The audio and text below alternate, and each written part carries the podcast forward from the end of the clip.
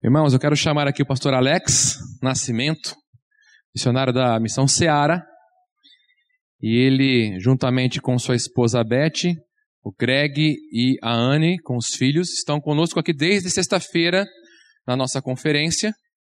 E hoje, então, ele vai nos trazer a palavra e espero que seja uma bênção para você. E você que não pôde estar conosco na sexta e no sábado, quero dizer que você perdeu. Mas hoje você tem a oportunidade de ouvi-lo e que Deus possa abençoar a sua vida. Deus abençoe. Vamos orar pelo pastor, então depois a palavra estará com ele. Deus querido, nós te agradecemos por essa noite e pelo privilégio que temos de estar aqui para adorá-lo, para dar louvores ao teu nome, ó Deus, pois prestamos esse culto ao Senhor. E agora, Pai, quando ouviremos a tua palavra, que o Senhor possa usar a vida do teu servo, pastor Alex, para que ele possa transmitir aquilo que o Senhor tem para nós esta noite que seja uma mensagem desafiadora para os nossos corações e que possamos sair daqui impactados pela tua palavra. Em nome de Jesus é que oramos e agradecemos. Amém. Boa noite, irmãos. Nessa noite eu quero apresentar alguns incentivos da palavra de Deus para o ministério da evangelização. Quero desafiar algumas pessoas, encorajar, assim como eu sou encorajado com a palavra do Senhor, para que você seja despertado ah, para a obra do Senhor, aqui ou em qualquer outro lugar. Eu convido os irmãos para que abram sua Bíblia na segunda carta de Paulo a Coríntios. Nós vamos olhar dentro dessa, dessa carta pelo menos ah, quatro incentivos para que a gente possa desenvolver o ministério da reconciliação, como Paulo fala, da evangelização, a, ah, com dedicação, com coragem. Eu lembro que quando eu fui para o seminário ah, em Atibaia, já depois de ter feito o Palavra da Vida no Pará, ah, mas depois tivemos dois anos muito bom ali em Atibaia. Mas eu lembro que nós ah, conseguimos um carro, né, para ir para lá. Tínhamos um carro e podíamos usar esse carro ali.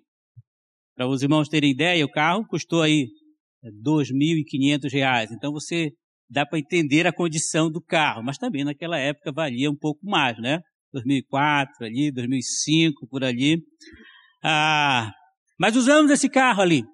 Era um carro completo de problema, porque o ar condicionado não funcionava, vidro e trava elétrica tinha, mas não funcionava. A direção hidráulica estava pior do que o do meu barco, que não é hidráulico, né? Mas era completo, era um carrinho que nos serviu muito durante aquele tempo. E quando acabou o, o, o, o período ali no seminário, nós ah, iríamos vender o carro, né? Iríamos vender, mas eu sabia de todo o defeito do carro. Estava muito ruim. E aí a Beth disse, ó, oh, se tu for vender, nós não vamos conseguir. Porque eu disse, Beth, eu não vou conseguir ficar calado para a pessoa sem dizer os problemas que o carro tem. Né? Então, ah, então não vai ter ninguém para comprar. Então ela disse: faz o seguinte: conhecemos um, uh, um amigo nosso que trabalhava com venda de carro e nós convidamos ele para vender o carro. Né? Mas o cara era tão bom de vender carro que quase eu compro meu carro de volta dele. Né? Porque a propaganda que ele fazia do carro era tão boa, né? Que ele, bom, vou comprar o meu carro de volta, né? Ou não era esse meu carro, tá? Ele a, a, propaganda era tão bela, tão boa do carro, que quase eu era convencido a comprar o meu carro novamente. 2 Coríntios capítulo 4, a, Paulo está fazendo a sua defesa do ministério. Paulo estava sendo criticado. Havia pessoas ali a, pondo em xeque o seu ministério apostólico. A, pessoas que queriam a, derrubar Paulo, estavam querendo a, a diminuir o seu ministério naquela situação. E Paulo vai fazer uma defesa desse seu apostolado, vai fazer uma defesa do seu ministério. E aqui no capítulo 4 nós vemos como Paulo vai apresentar esse ministério, que ele vai falar de ministério da reconciliação, o ministério da nova aliança. E Paulo vai, vai mostrar para aqueles irmãos a beleza desse ministério. Né? Como, como era precioso, como era algo grandioso. É isso que Paulo vai fazer para incentivar, né, para mostrar àqueles irmãos a grandeza desse ministério. A carta de 2 Coríntios é uma carta ah, muito preciosa. Normalmente a gente vê as igrejas trabalharem muito com 1 Coríntios, né? Quase não se vê trabalhar com a segunda carta. Mas é, é uma carta muito preciosa e principalmente num contexto missionário, é uma, é uma carta de muito incentivo, porque ela é uma carta de, que fala de consolo a, a, no momento de tribulação.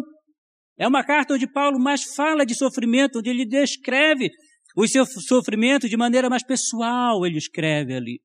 E, por outro lado, é uma carta onde ele mais fala de consolo também.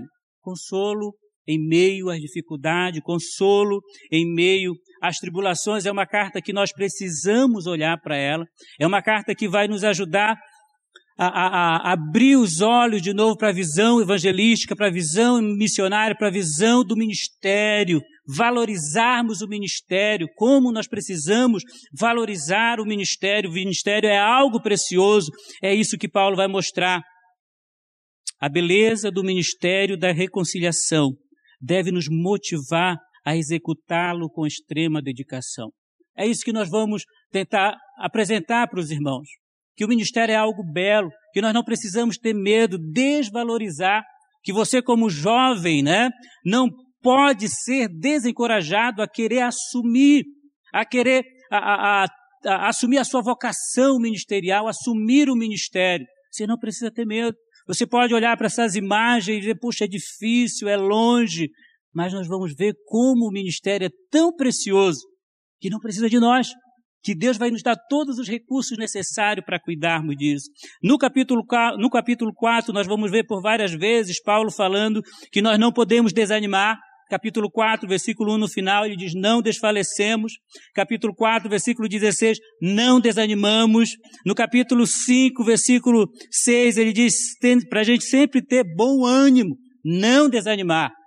Esse é o intuito de Paulo. Apesar de tudo, ele diz: não podemos desanimar porque o ministério é precioso. Eu vou ler capítulo 4, nós vamos trabalhar em todo o capítulo, eu vou ler do versículo 1 até o 6 para começarmos. Pelo que tendo este ministério, segundo a misericórdia que nos foi feita, não desfalecemos. Pelo contrário, rejeitamos as coisas que por vergonhosas se ocultam, não andando com astúcia, nem adulterando a palavra de Deus, Antes nos recomendamos a consciência de todo homem na presença de Deus, pela manifestação da verdade. Mas se o nosso evangelho ainda está encoberto, é para os que se perdem que está encoberto, nos quais o Deus deste século cegou o entendimento dos incrédulos, para que ele não resplandeça a luz do evangelho da glória de Cristo, o qual é a imagem de Deus. Porque não nos pregamos a nós mesmos, mas a Cristo Jesus como Senhor e a nós mesmos como vossos servos, por amor de Jesus. Porque Deus que disse, das trevas resplandecerá a luz, Ele mesmo resplandeceu em nosso coração para a iluminação do conhecimento da glória de Deus na face de Cristo. Amém. Não é nada novo que nós vamos ver. Nós precisamos só relembrar as verdades do Evangelho, é isso que nós vamos ver o primeiro incentivo nesse texto para que possamos fazer o ministério da evangelização com toda a nossa dedicação, nós olhamos no versículo 1, capítulo 4, versículo 1, quando Paulo diz: Pelo que tendo este ministério, segundo a misericórdia que nos foi feito, não desfalecemos. O primeiro incentivo a, para nós desenvolvermos esse ministério, para nos engajarmos nessa obra, é a misericórdia de Deus em nos vocacionar para este ministério. Eu gosto da tradução da Bíblia na linguagem de hoje, que ela diz assim: Deus, na sua misericórdia, nos deu essa tarefa. Deus, na sua misericórdia, nos deu essa tarefa. A NVI diz: portanto, visto que temos este ministério pela misericórdia que nos foi dada. Paulo está falando que esse grande ministério nos foi dado pela misericórdia de Deus. Nós devemos olhar o ministério. Nós que estamos envolvidos, é uma misericórdia de Deus. Nós não merecíamos essa vocação. Nós recebemos o que nós não merecemos e não recebemos aquilo que merecíamos, que era punição. Deus faz ao contrário disso e nos dá esse privilégio. Pela sua misericórdia, Ele nos dá a tarefa. E de que ministério é que Paulo está falando?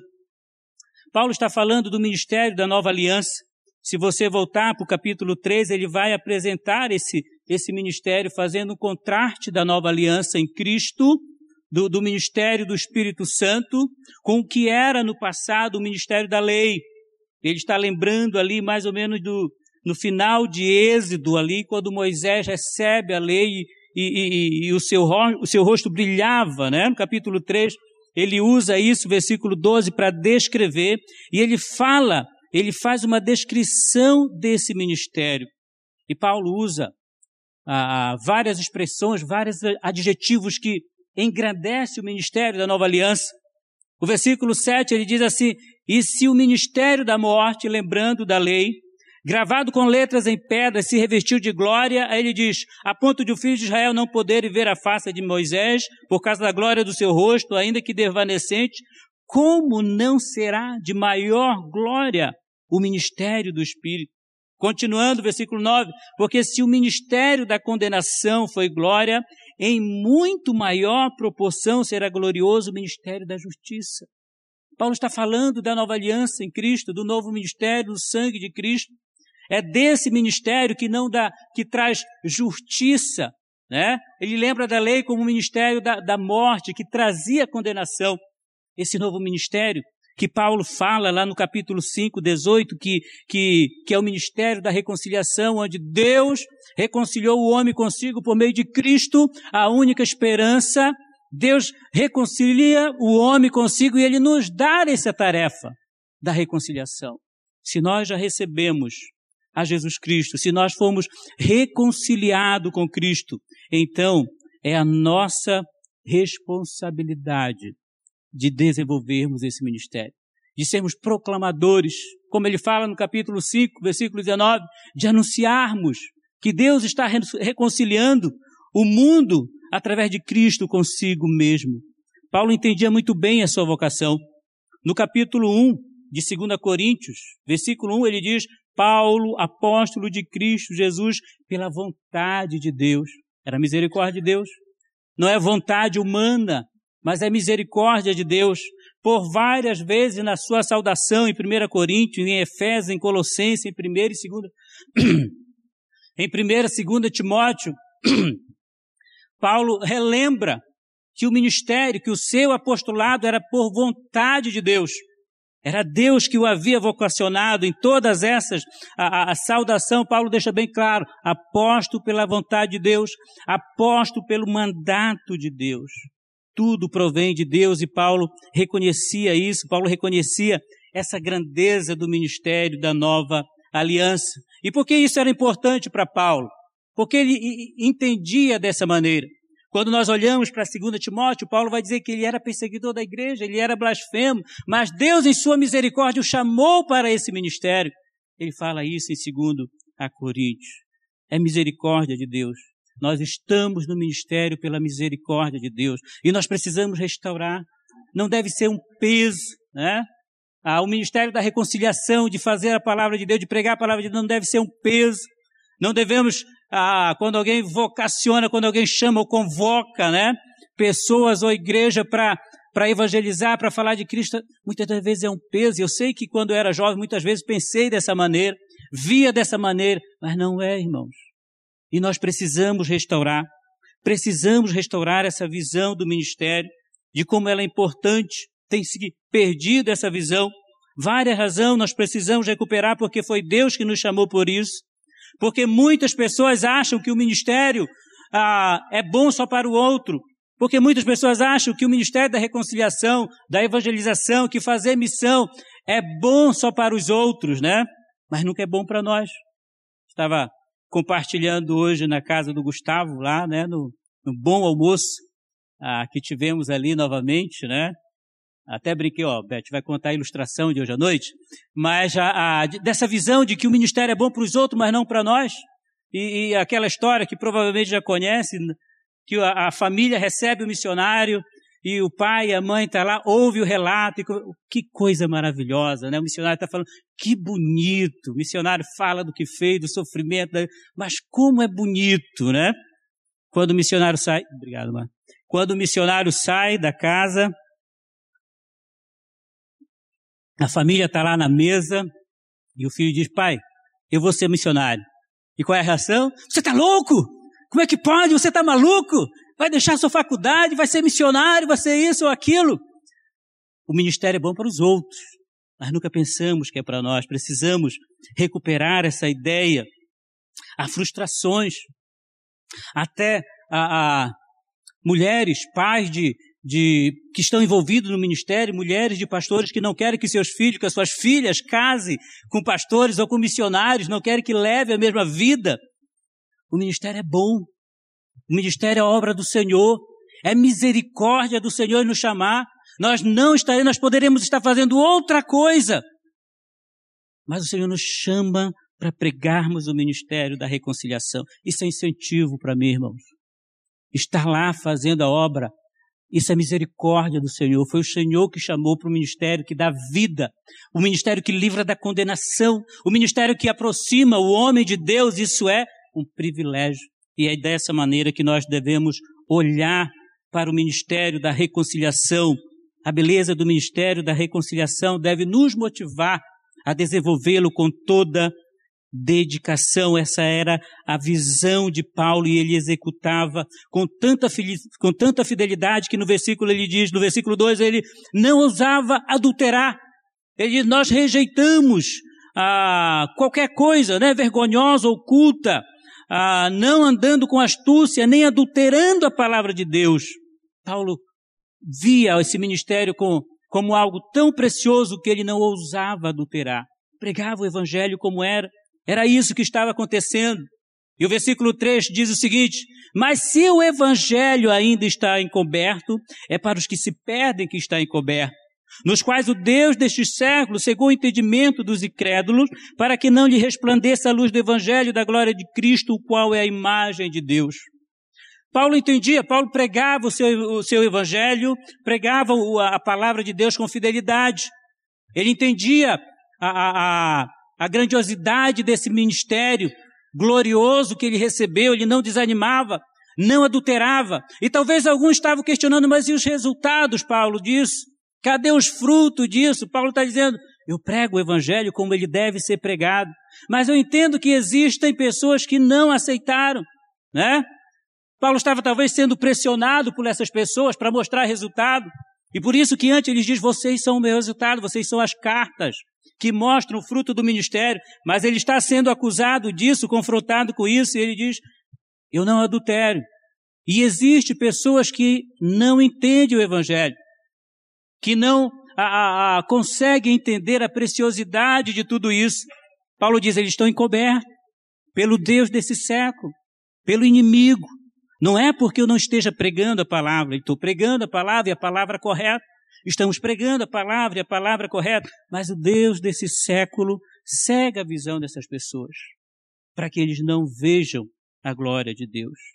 E Paulo continua dizendo: não, não vamos adulterar, não vamos fazer outra coisa para que essas pessoas possam ser atraídas, não vamos usar de artimanhas erradas, tornar o evangelho atrativo de maneira errada para essas pessoas, para que eles se convertam. Porque Paulo tinha um outro entendimento precioso, importante para o ministério o versículo 6 ele diz assim: Porque Deus, que disse, das trevas resplandecerá a luz. Ele mesmo resplandeceu em nosso coração para a iluminação do conhecimento da glória de Deus na face de Cristo. O que que Paulo está dizendo? Paulo está dizendo, eu prego o evangelho. Esse evangelho precioso, que foi me dado pela misericórdia de Deus, isso era a incentivo para ele. Existem pessoas que não entendem, Existem pessoas que estão com os olhos vedados pelo inimigo desse mundo. Mas uma coisa era importante para Paulo. Ele diz assim: porque o Deus que disse, ele está lembrando da criação. Ele está lembrando de Gênesis capítulo 1, 3.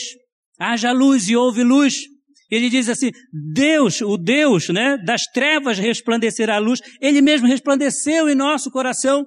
Paulo está dizendo que o Deus que fez vir luz e ordem ao caos e à desordem, esse mesmo Deus brilhou em nosso coração, e ele está dizendo, ele pode brilhar também no coração desses que estão cegos para o Evangelho, sem a gente precisar adulterar.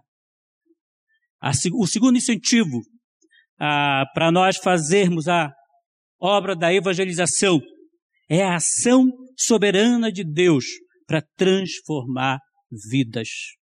Paulo cria nisso. O Deus que trouxe a, a, organização, o Deus que trouxe luz ao universo, aquele caos de Gênesis 1, versículo 3. Foi o mesmo Deus que ele disse que brilhou em nosso coração, eu, apóstolo Paulo, e em vocês aqui em Coríntios, esse Deus também, sem adulterar, ele pode trazer luz, ele pode transformar a vida de qualquer pessoa. Essa visão, irmãos, deve estar, a, a, a, é importante estar em nossas vidas. Paulo foi um exemplo de tudo isso, era um perseguidor e que foi transformado em alguém que pregou o evangelho, que passou a pregar o evangelho. Novamente lembramos de 1 Coríntios, o que ele era e o que o Senhor o tornou. Nós devemos ter essa convicção. Na verdade, sem essa convicção de que é Deus que é soberano na salvação, eu não sairia de casa. Eu lembro de uma vez ainda no seminário que nós fomos fazer a, a semana de evangelismo que o seminário tinha e nós fomos para Sorocaba, em São Paulo. Fomos para um bairro de a, classe média, fazer naquela, a, naquela época que usava ainda um, um, um, material, esqueci o nome que me veio, mas era onde você fazia um registro, né, para da, o mapeamento, assim dizendo, do bairro, fazendo uma, é um questionário, né? Para ver as necessidades. O propósito final era dizer, você quer um estudo bíblico, né? Esse era o propósito final. E, e mas foi interessante, foram uma semana andando no bairro. Durante essa semana, eu acho que se eu vi um ou dois rostos que me atendeu, porque o bairro era de, de família média, né, de classe média, e com interfone. Então você amassava ali e Começava a falar, olha, eu estou aqui para fazer. Cortava, parava. Você tinha que continuar. Uma semana, irmãos. Uma semana andando. O outro irmão que estava comigo, respeitando todos que estão, eu sempre falava com ele, né, sobre a eleição, que Deus trabalha, que é vontade de Deus, e ele não, não acreditava. No final ele disse, disse para mim, é, se Deus não agir, o homem não vai ser salvo. Uma semana. Uma ou duas pessoas abriu para falar, mas nem aceitaram o estudo bíblico, andando nas ruas de casa em casa. Nada disso. Se nós formos pensar dessa maneira, nós vamos nos desanimar. Mas nós devemos acreditar que esse Deus que resplandeceu, que trouxe luz ao universo, ele pode trazer luz à vida das pessoas. Isso motivava a vida de Paulo. Era isso que fazia Paulo pregar o evangelho. Foi isso que encorajou Paulo já quase que desanimado, capítulo 18 de Atos, chegando em Corinto, capítulo 18 de Atos, chegando em Corinto, já desanimado, frustrado com a recepção daquelas pessoas. Ah, algumas pessoas estavam se opondo. Atos capítulo 18, versículo 6. Pessoas estavam se opondo e blasfemando, e Paulo, ah, talvez desiludido, desanimado com essa situação, ele, ele vai sair dali, ele quer ir embora daquele lugar que é Corinto, mas à noite, Deus aparece em sonhos, Deus revela para ele em visão, versículo 9. Teve Paulo durante a noite uma visão em que o Senhor lhe diz: Não temas, pelo contrário, fala e não te cales, porquanto eu estou contigo e ninguém ousará fazer mal, pois tenho muito povo nesta cidade. É a ação de Deus, irmãos. É Deus que faz a obra. É essa visão que nós devemos ter. Existem pessoas que vão ser salvas, Deus pode transformar a vida daquelas pessoas enraizadas nas suas crendices, ah, na sua idolatria, na sua religião. Eu não sairia de casa sem essa convicção. Eu não bateria na porta de ninguém se eu não acreditasse que a salvação é a ação soberana de Deus. Isso deve me encorajar. Eu não tenho capacidade, eu não sei falar, eu não tenho atrações. É Deus que faz isso, irmão. E ainda que tenha, não vai ter resultado se Deus não atuar. É essa visão, e, e, e, isso dirigia a vida de Paulo, a igreja de Tessalonicense, quando Paulo está escrevendo na sua segunda carta, em 1 Tessalonicenses, capítulo 1, versículo 4. Paulo diz assim, falando muito bem daquela igreja, mas o versículo 4 diz: reconhecendo, irmãos, tudo aquilo que estava acontecendo, uma igreja boa, uma igreja fiel. Ele diz assim: reconhecendo, irmãos amados de Deus, a vossa eleição. Irmãos, a eleição não deve nos desencorajar, deve ser a, a, uma, uma doutrina que deve motivar o missionário, deve motivar o cristão. É Deus que escolhe, é Deus que faz isso e Deus trabalhou em nossas vidas para que a gente pudesse a, a, aceitar o Senhor. E Deus age de maneira maravilhosa. Ah, existiu uma certa situação em que o seu Ricardo, ainda no começo do trabalho, ah, teve as amarras do barco cortado. Se você sentar com o seu Ricardo, você vai ouvir muita história do fundador, né? Levou tapa pelo rosto de pessoas e ele dizia: Eu amo você, ainda levando tapa. Mas cortou as amarras do barco, ele estava dormindo, não queria que ele encostasse na comunidade. E quando eles amanheceram, amanheceram já longe da comunidade. Que dependendo de onde você estiver, o rio desce, né? E o barco cortado, vai descendo, vai, vai, até a noite que dorma vai estar no outro lugar, porque não queria receber lá.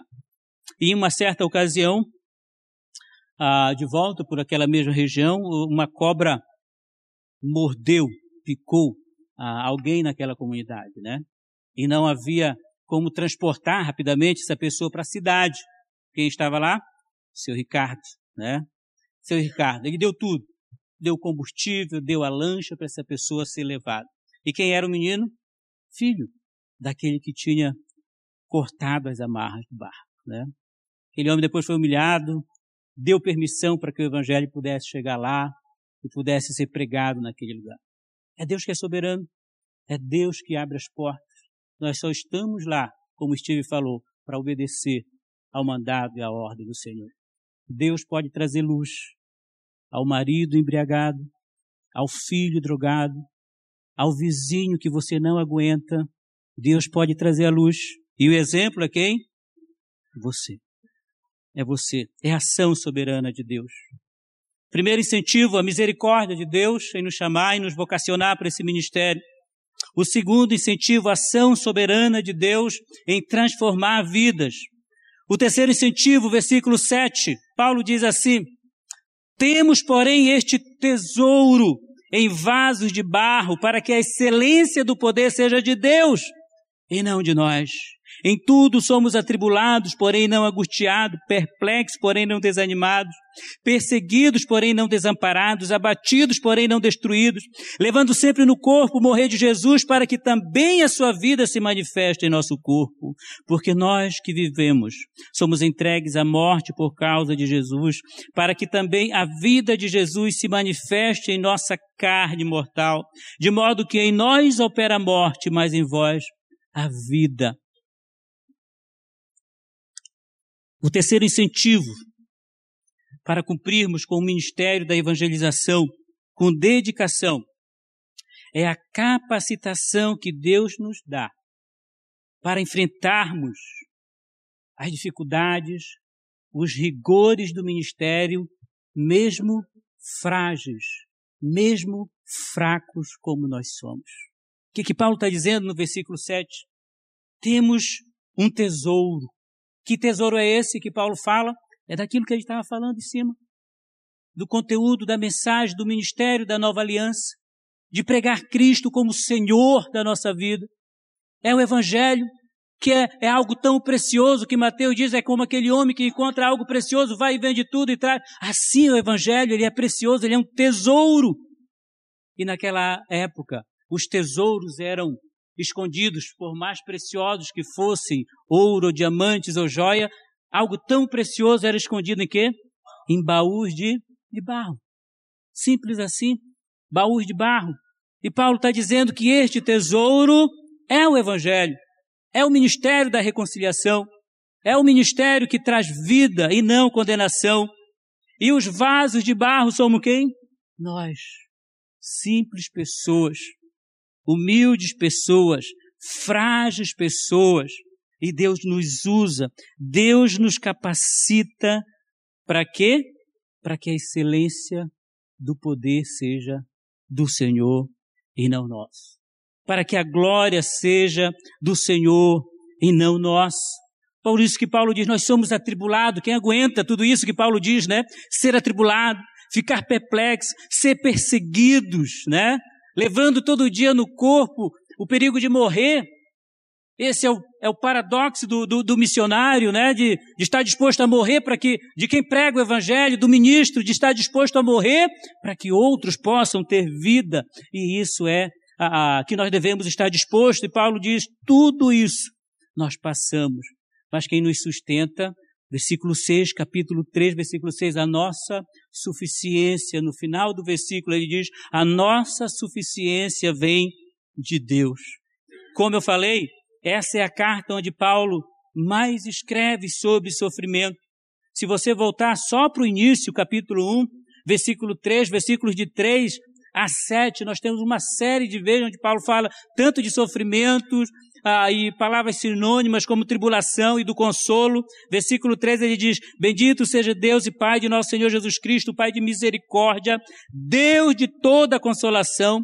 É Ele quem nos conforta em toda a nossa tribulação, para podermos consolar os que estiverem em qualquer angústia, com a consolação com que nós mesmos somos contemplados por Deus. Porque assim como o sofrimento de Cristo se manifesta em grande medida a nosso favor, assim também a nossa consolação transborda por meio de Cristo.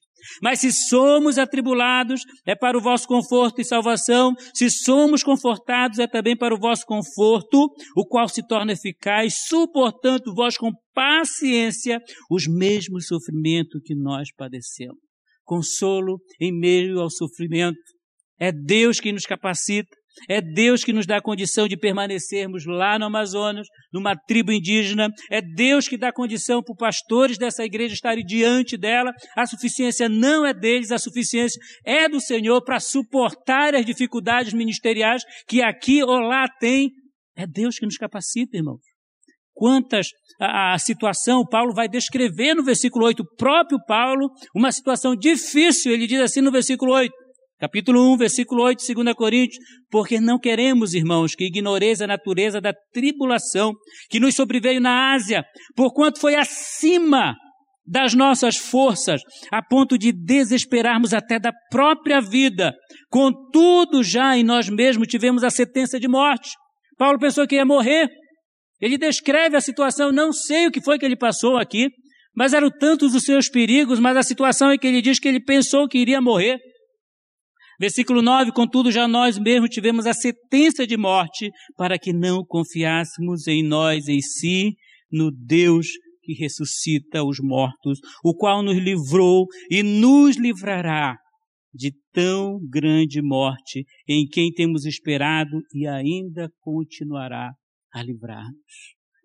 É Deus que fortalece, irmãos. Somos vasos, somos frágeis, e Paulo, Paulo vai descrever inúmeras situações no capítulo 11, versículo 23 a 33, é aquela sessão onde Paulo relata todo o seu sofrimento. Açoite, fome, o navio que afundou, perseguição, quando ele teve que fugir no sexto, ele descreve ali uma lista de sofrimento. Quem o capacitava? Deus. Não há lugar para soberba, para arrogância, não há espaço para isso. É Deus. E tudo isso para nos lembrar como o próprio apóstolo Paulo diz no capítulo 12 e versículo 9. Os sofrimentos é para a gente entender a minha graça te basta, né? A minha graça te é suficiente. O sofrimento é para mostrar que nós dependemos do Senhor. É Ele que nos capacita. Quantas situações, vários missionários da Seara ou missionários de outra região já passaram ou compartilharam perigos que foi livramento de Deus, né? Algumas pessoas dizem que parece que Deus tem um cuidado mais especial com os missionários, né? Ah, e de fato Deus age livrando de tantas situações. Quantas situações lá nós passamos e de quantas situações o Senhor nos livrou eu lembro de quando nós fomos ter a última bebê, a Anabela, ah, foi aqui. E mesmo aqui em São Paulo, quase a Beth ah, não resistia. Teve uma eclâmpsia pós-parto, foi parar na UTI. Imagine se a situação fosse lá. Né? Quantas pessoas na mesma situação não resistiram lá? Mas é Deus que livra. É Deus que cuida. Eu me lembro quando nós estávamos indo para o abacaxi de barco, junto com o Ricardo, Kim, Greg, levando barco e outros. Eu confesso que eu iria ali pelo canto calado. A Gabriela tinha apenas dois anos, só com a Beth, né? O que, que eu estou fazendo? Entrando no rio, entrando na mata, dobrando os igarapés. O que é que nós vamos fazer aqui? Mas em todo momento Deus sustentou. Né? Ah, nos primeiros três meses, sustento não entrava, Deus sustentou. E tantas outras situações que olhando para um neguinho, magrinho, né? Só Deus para sustentar. Quantas perseguições na reserva indígena, tivemos que ser expulsos quando chegamos ali, mas Deus foi nos dando coragem, Deus foi mostrando o caminho, né? Com paciência, engolindo sapos, amando as pessoas, Deus foi abrindo as portas e o trabalho está estabelecido para a glória de Deus naquele lugar. É Ele que faz a obra, né? Ele que capacita as nossas vidas. Isso deve servir de incentivo. Se você tem medo, se você se acha incapaz, você vai ser um bom missionário, porque é Deus que faz a obra. Você está convidado para entrar na seara. Você pode ser nosso parceiro, tá? Porque nós precisamos de homens dessa maneira. Olha o meu exemplo. Em 2009, teve uma cheia grande, uma das maiores. Quem conhece lá a nossa casa viu o barranco, ultrapassou aquele barranco. E eu tinha um galinheiro. Criava galinha, numa suá, ainda crio até hoje, né? E teve uma noite que o jacaré foi até lá no galinheiro. Só vimos o barulho da galinha. E a Beth, Alex, vamos lá. Será? Não, vamos lá, Alex, o jacaré tá pegando a galinha. Será, Beth? Vamos lá. Nós tínhamos feito uma ponte porque era água no quintal e todo tempo via com frieira no pé de estar tá pisando no molhado e fizemos uma pontezinha. Aí, tá bom, então bora. Aí saímos, né, e eu atrás ia vendo o jacaré passando, a galinha só batendo asa na boca dele, né? Mas a Beth estava na frente e eu empurrando ela para lá. Que coragem, irmãos. Eu já disse, não me convide para caçar. Se uma onça rugir perto de mim ali, não sei se eu vou sair dali. Mas é Deus que capacita um homem medroso para estar tá lá, irmão, dando uma mulher corajosa para estar tá lá. Somos frágeis, mas é Deus que capacita. Essa é a beleza do ministério. Nós não precisamos acreditar em nós mesmos, mas confiar em Deus. A misericórdia de Deus em nos chamar, a ação soberana de Deus para transformar as vidas, a capacitação para resistirmos os rigores do ministério, mesmo frágeis como somos. E por último, acima de tudo, Paulo continua falando de tudo aquilo que nós passamos. Versículo 13, ele fala da importância de fé no ministério. Mas no versículo 14, a coisa mais importante que o cristão tem de tudo. E Paulo já descreveu isso no início, no versículo a 10 ele fala sobre isso.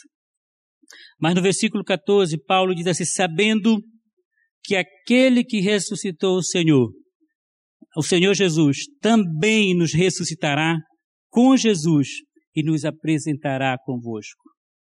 Eu gosto da tradução novamente da Bíblia ah, na linguagem de hoje, quando está ah, falando desse, desse versículo.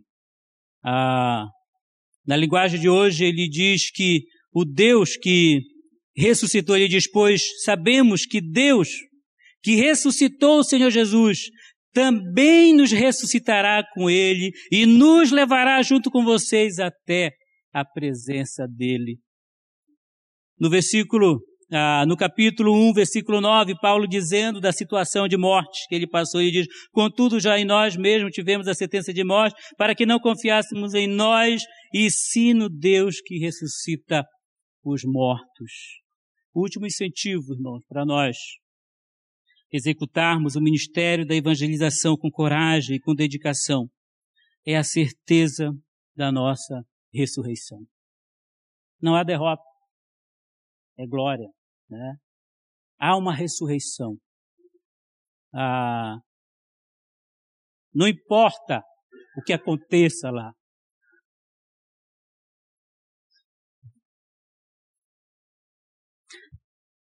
Não importa se as filhas tiverem que ficar por lá, haverá ressurreição. Não podem acabar com a alma. Não pode acabar com a esperança daquele que confia no Senhor. E essa visão motivava Paulo. Era isso que motivava ele a pregar o Evangelho. Por várias situações, Paulo descreve que ele tinha o desejo de estar com o Senhor. Mas enquanto isso não acontecia, ele era fiel no seu ministério. No capítulo 5 ah, do texto que nós estamos lendo, versículo 8, ele diz: Entretanto, estamos em plena confiança, preferindo deixar o corpo e habitar com o Senhor. É por isso que também nós nos esforçamos, quer presentes e quer ausente, para lhe sermos agradáveis. Paulo via, tinha visão do céu, do tribunal de Cristo e ele precisava agir com fidelidade. Isso motivava a vida de Paulo, isso deve nos motivar. Talvez você pense nos perigos e nas situações que acontecem lá. Tem perigos, tem situações você pode morrer lá no campo. Mas o que importa, vai haver ressurreição. Não é o final. Muitos loucos estão morrendo sem ter certeza pelo fanatismo. E nós que temos a certeza, Precisamos mudar a nossa visão.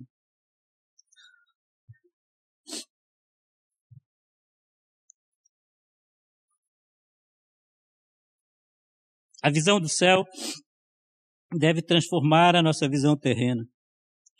Não precisamos ah, ter medo daquilo que vai acontecer no campo ou em qualquer lugar, porque Deus nos garante que haverá ressurreição. E essas palavras Paulo usava em 1 Tessalonicenses capítulo 4, encorajando, falando para aqueles irmãos.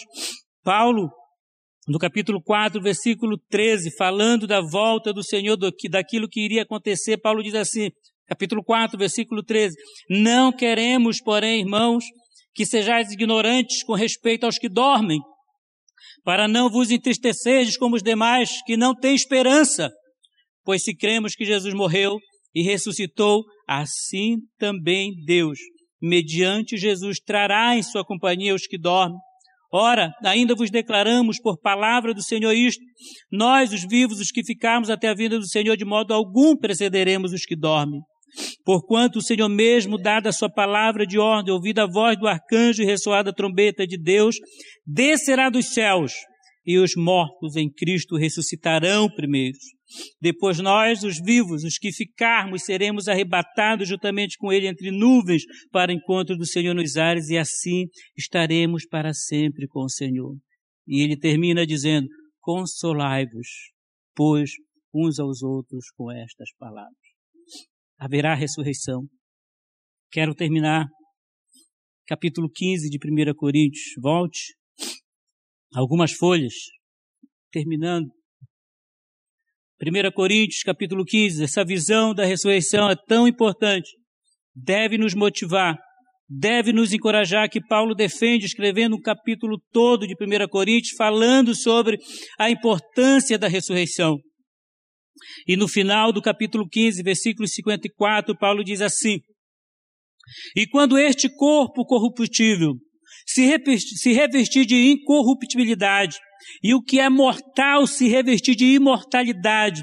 Então se cumprirá a palavra que está escrita. Escrita: Tragada foi a morte pela vitória. Onde está a morte a tua vitória? Onde está a morte o teu aguilhão? O aguilhão da morte é o pecado e a força do pecado é a lei. E Paulo grita: Graças a Deus que nos dará vitória por intermédio de nosso Senhor Jesus Cristo. Já temos a vitória sobre a morte, haverá a ressurreição. E Paulo conclui, terminando, incentivando, e eu quero terminar incentivando os irmãos a serem firmes, a amarem o ministério, a se entregarem, a não terem medo, Deus vai capacitar. E Paulo diz assim: portanto, diante da vitória por meio de Jesus Cristo, a esperança de todos os povos, diante daquilo que Cristo fez, portanto, a meus amados irmãos, sejam firmes, inabaláveis e sempre abundantes na obra do Senhor, sabendo que no Senhor o vosso trabalho não é em vão. Amém, irmãos? Sejam firmes, Igreja Maranata, abundante na obra do Senhor. Haverá ressurreição. É belo o ministério da nova aliança, porque Deus nos chamou, pessoas simples como somos. É Deus que transforma a vida. É Deus que nos dá a capacidade, a capacidade de estarmos lá ou de desenvolvermos em qualquer lugar. E no final de tudo, Ele nos garante a ressurreição. Não há derrota, só vitória. Que os irmãos possam ser encorajados que o grupo de mulheres seja encorajado a fazer a conferência das mulheres lá. Deus vai capacitar. Que o jovem que tem a visão ministerial seja incentivado pelos seus pais, pela igreja, a assumir o ministério. Que mais pessoas cumpram com aquilo que Deus os chamou, o ministério da reconciliação. Muito obrigado, irmãos. Que Deus possa retribuir todo o investimento, toda a bênção, todo o prazer que foi estar aqui com os irmãos. Que Deus possa abençoá-los. Obrigado.